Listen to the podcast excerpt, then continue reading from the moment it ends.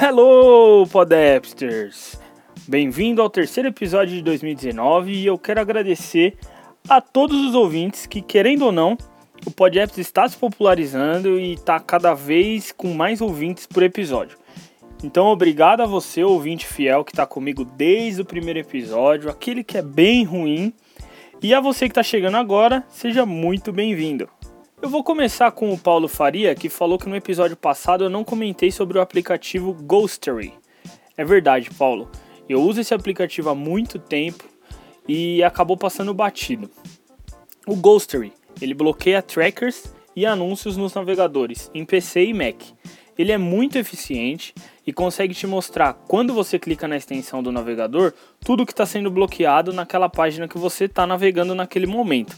Tem aplicativo para iOS, mas ele não é um bloqueador de conteúdos como o Adblocker, que eu comentei no episódio passado que aí é só habilitar lá no Safari e ele bloqueia os conteúdos.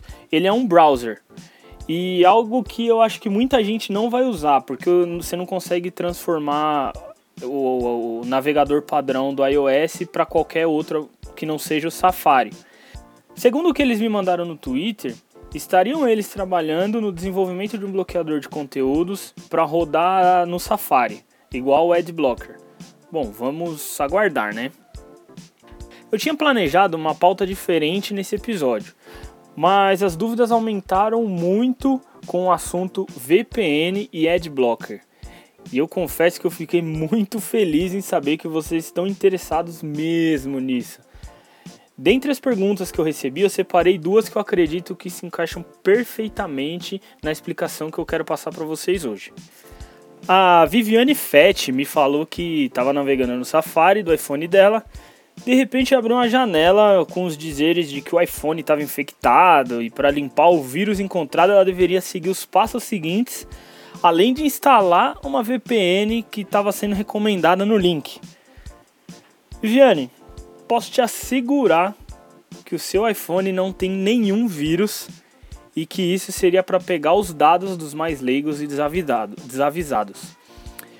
Para ser bem direto e claro, não existe vírus para iPhone, aliás, para iOS. Isso é garantido sem margem de erro, porque pelo simples fato do iOS ser uma plataforma fechada, os vírus não conseguem atuar com o propósito de nascença.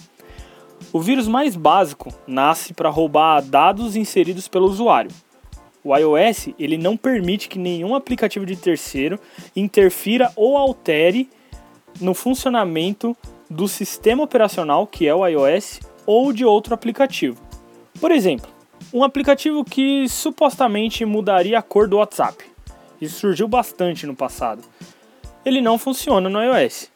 Simplesmente porque na prática, esse aplicativo que muda de cor, ele iria interferir no funcionamento do WhatsApp, diretamente no seu código fonte, já que a cor do WhatsApp ele é verde e essa cor verde é inserida no código e não tem opção oficial inserida no código pela equipe do WhatsApp para mudar a cor. O mesmo serve para o sistema do iOS. Digamos que você cansou aí de dos ícones quadrados com bordas arredondadas do iOS e quer tudo redondo. Aí você está navegando lá na App Store e tem um aplicativo que promete arredondá-los. Por mais que isso seja atrativo para você, é irreal, porque esse suposto aplicativo de mudança de aparência, ele não vai alterar característica nenhuma definida pelo código de, definida no código do sistema. Saindo um pouco da tecnologia, da linguagem técnica e trazendo para o mundo real, imagina que você tem uma caixa de madeira trancada com um cadeado ali, cheia de, cheia de papéis branco. E eu quero colocar papel colorido lá. Sem a sua chave para abrir aquele cadeado, eu não vou conseguir alterar a cor dos papéis que estão dentro. Então fica tranquila porque é assim que o iOS trabalha e é garantido a ausência de vírus no seu device. Já quanto à VPN, é um tema a ser melhor explicado e exemplificado dessa vez. Eu vou até fazer um gancho com a pergunta do Lucas Alcântara, que questionou se o 1.1.1.1 é uma aplicação. O significado de VPN é rede privada virtual, só que a sigla está em inglês. E quando traduzimos privada, não quer dizer automaticamente que essa rede é segura. Há empresas que sim, trabalham com segurança de dados e privacidade, mas há empresas como Facebook, Google, empresas desconhecidas que usam dessa artimanha para ludibriar os usuários e as pessoas e fazê-las acreditar que estão seguras naquela com aquela conexão. Tudo o que fazemos na rede hoje, ele é monitorado. A grande questão é saber quem está monitorando e qual o risco dessa, dessa outra pessoa, desse outro robô, está monitorando a nossa navegação. Quando uma empresa te dá um notebook para você trabalhar de casa e você precisa se conectar numa VPN para ter acesso aos seus dados, para ter acesso às informações, às suas pastas de rede que você teoricamente só teria no computador do trabalho, isso significa que você está num túnel de conexão direta entre a sua casa e a sua empresa. Assim, todo o seu log de navegação, controle de sites e acessos e tudo mais, eles estarão restritos ao firewall e às políticas da sua, que a sua empresa determinou. Isso quer dizer que se você acessa o Facebook com frequência e na sua empresa ele é bloqueado, quando você estiver conectada nessa, nessa VPN, o Facebook não vai carregar, vai aparecer aquela mensagem que provavelmente apareceria na sua empresa, até que a conexão seja desfeita. Isso implica no fato de que o cara de TI da sua empresa pode ter acesso a tudo que você acessou, porque gera um log. Quando falamos de um vírus ou de uma VPN com más intenções, Veja, a pessoa do outro lado, ela pode ter os mesmos acessos que o cara de TI e até mais, tendo informações do que você digitou, quando você digitou, a ordem que você digitou. Imagina só que você acessou seu banco. Vai aparecer lá o link do banco acessado, mais o que foi digitado e a ordem que foi digitado. Então, se sua agência e conta lá é 1, 2, 3, dígito 4, vai aparecer exatamente desse jeito o link e, e que na sequência você digitou 1, 2, 3, 4. É aí que pode entrar o seu prejuízo financeiro. Imagine então aquela época do WhatsApp que o WhatsApp ele foi bloqueado e que todo mundo achou a solução mágica de baixar uma VPN que liberava o acesso. Isso conectou todo mundo a um servidor desconhecido e o outro lado conseguiu ver tudo o que todo mundo conversava e compartilhava. Enviava, recebia, fosse texto, foto, vídeo, voz, é, documento, enfim, um prato cheio para os crackers. O Facebook, há alguns anos, ele comprou a empresa Onavo, que prometia uma VPN que reduzia o consumo de dados e trazia privacidade aos seus dados. Após a compra, ele conseguiu visualizar tudo que todo mundo que tinha essa Onavo instalada fazia. E foi aí que ele identificou o uso massivo e crescente do WhatsApp. E o que eles fizeram? Compraram o WhatsApp. Continuaram monitorando e viram que o Snapchat e o, Insta o, e o Instagram também eram de uso massivo e crescente.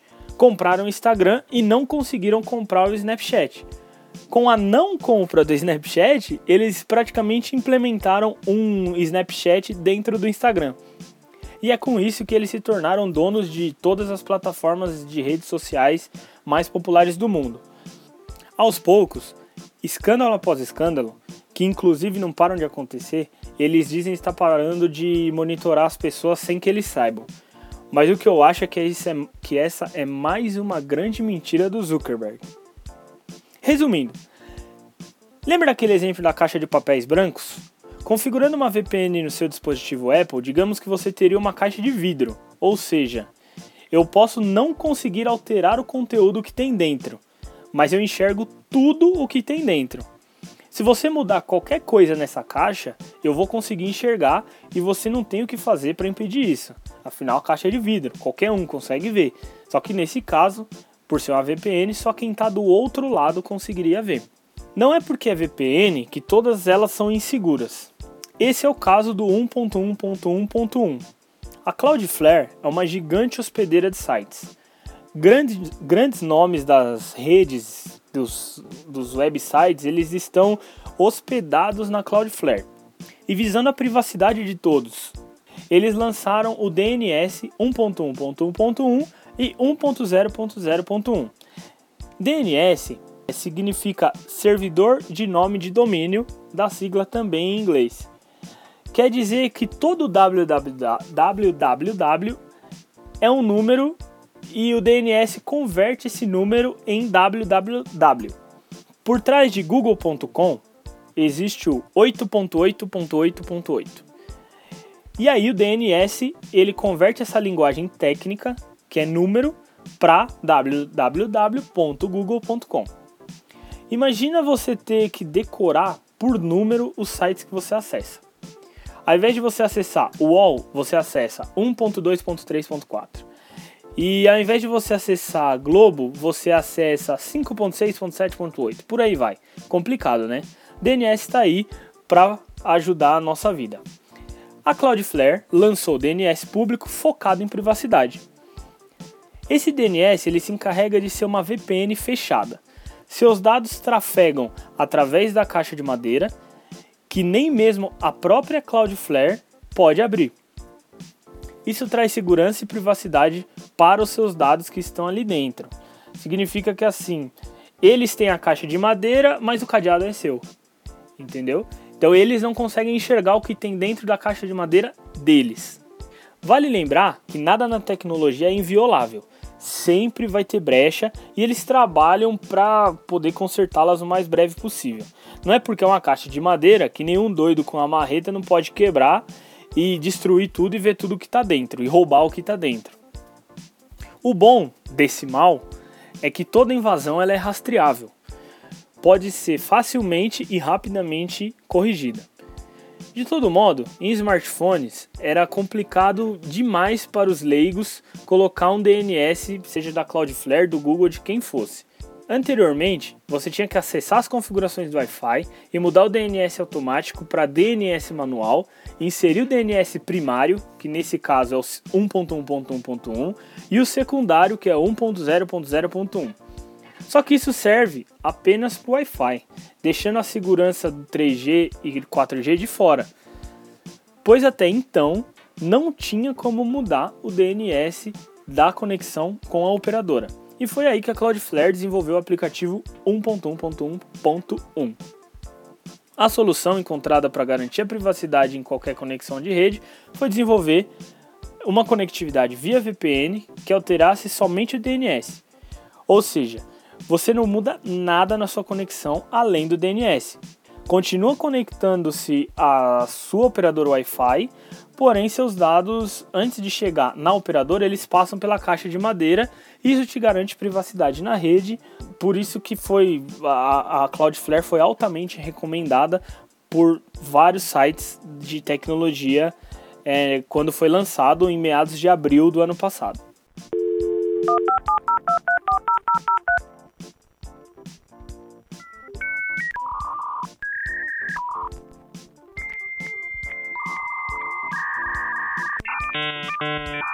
E fechando essa conexão privada de dados de podcaster para ouvinte, fica Saez as ordens. Para falar comigo nas redes sociais, Telegram e Twitter em arroba Gustavo Saez. Instagram é arroba ponto, desculpa, arroba s.aezz. Siga e acompanhe o PodApps no Twitter em @podappsinterage e participe das pesquisas que rolam no canal do Telegram em @podapps. Com certeza é levado em consideração a preferência do ouvinte que acompanha o podcast. Para conteúdos audiovisuais, você já sabe. Os mestres Vitor e Luan estão em arroba professor do iPhone no Instagram. E seja parte do staff do professor. O link vai estar na descrição do episódio faça uma doação através do paypal.me barra Gustavo Saez, que lá não tem valor pré-definido, ou, se preferir, um valor pré-definido a partir de um real no apoia.se barra podapps. Antes de finalizar, queria passar aqui uma utilidade pública. Sabemos o quão caro tá comprar um iPhone novo no Brasil. Muitos, assim como eu, recorrem a seminovos e isso acarreta num risco de andar por aí com um iPhone recém-comprado e sem seguro. Já pensou, você acabou de comprar, meu, aproveitou o dia inteiro, no outro dia você tá indo trabalhar ou saindo do trabalho e você é assaltado, é roubado e, meu, aquela fortuna que você gastou num seminovo foi embora. Todo aquela, aquele prazer, aquela satisfação do celular novo foi embora porque você não tinha um seguro. E por que você não tinha seguro? Porque as operadoras pedem nota fiscal para você colocar no seguro. Então, você comprou de terceiro, você não tem como ter uma nota fiscal. Quem me acompanha no Instagram viu que essa semana eu compartilhei uma breve informação sobre a Peer. É uma proposta de seguro exclusivo para iPhones. Não tente ir com seu Android, não tente ir com iPad ou qualquer outro Apple device, que ela é exclusiva, pelo menos por enquanto, para iPhone. Ela cobra uma assinatura mensal mediante ao valor do seu iPhone seminovo. Os valores eles são baseados pela tabela PIP, que pode ser encontrada no site deles. Vale ressaltar que todas as seguradoras que já procurei, ela é a primeira que cobre furto simples. Aquele furto besta que você deixa o celular numa mesa, vai pegar uma água no banheiro, quando volta o celular não está mais lá. O grande diferencial possibilidade de pôr o seu iPhone no seguro sem a nota fiscal. Afinal, é, por termos comprado de terceiros, não tem como garantir uma nota fiscal. Alguns guardam, mas mesmo assim passou de 12 meses e a operadora não vai cobrir, etc. Todas as seguradoras, elas, como eu disse, elas precisam de uma nota fiscal para poder assegurar o seu Apple device. E essa façanha de assegurar o seu iPhone sem nota fiscal só é possível graças à maravilhosa tecnologia que permite que tudo seja controlado via e-mail. Como pré-requisito da seguradora, você precisa ter o aplicativo deles instalado no iPhone, precisa fazer um BO e bloquear o e-mail junto com a operadora. A partir daí, realizando esse processo em até 5 dias, você terá o valor do seu reembolso imediatamente na conta. Ficou interessado? Quer saber mais sobre valores, como funciona? Manda um inbox lá no Instagram para mim, já sabe, s.aezz ou no Twitter, arroba Gustavo Saez, ou no Telegram, arroba Gustavo Saez também, que a gente troca uma ideia e eu te conto um pouco mais do que, que eu descobri. Ah, o meu iPhone está segurado com ela. E atualmente é preciso de um convite para você ser aprovado. Para acelerar esse processo de aprovação, assim como a Nubank, se tiver uma indicação, você passa na frente. Até dia 8, Podesters, e valeu!